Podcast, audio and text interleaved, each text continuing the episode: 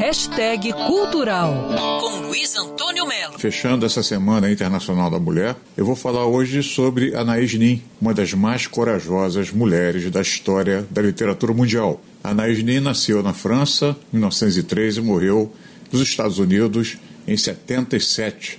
Tinha 73 anos e foi, com certeza, a mulher que rompeu todas as barreiras a bordo dos seus livros. Anaïs Nin fez uma revolução de conceitos e também de preconceitos com relação à literatura erótica, a mulher livre, a mulher que quer dar satisfações a ninguém.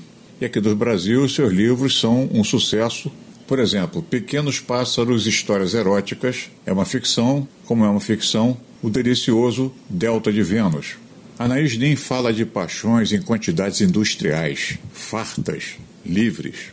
Em seu canal no YouTube, Maite Proença fala da Anaís Nin. Encantada pela visceralidade da obra de Henry Miller e pela força feminina de June, a esposa dele, Anaís se apaixona pelo casal.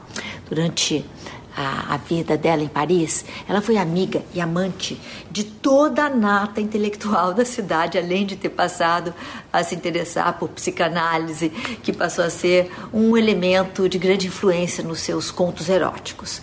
Por ser uma mulher completamente livre, que se recusava a ser diminuída, Anaís virou uma figura muito importante para o movimento feminista, dando palestras e entrevistas sobre o tema e tendo como base a sua trajetória de vida e os seus próprios ideais. Semana Internacional da Mulher. Parabéns a todas.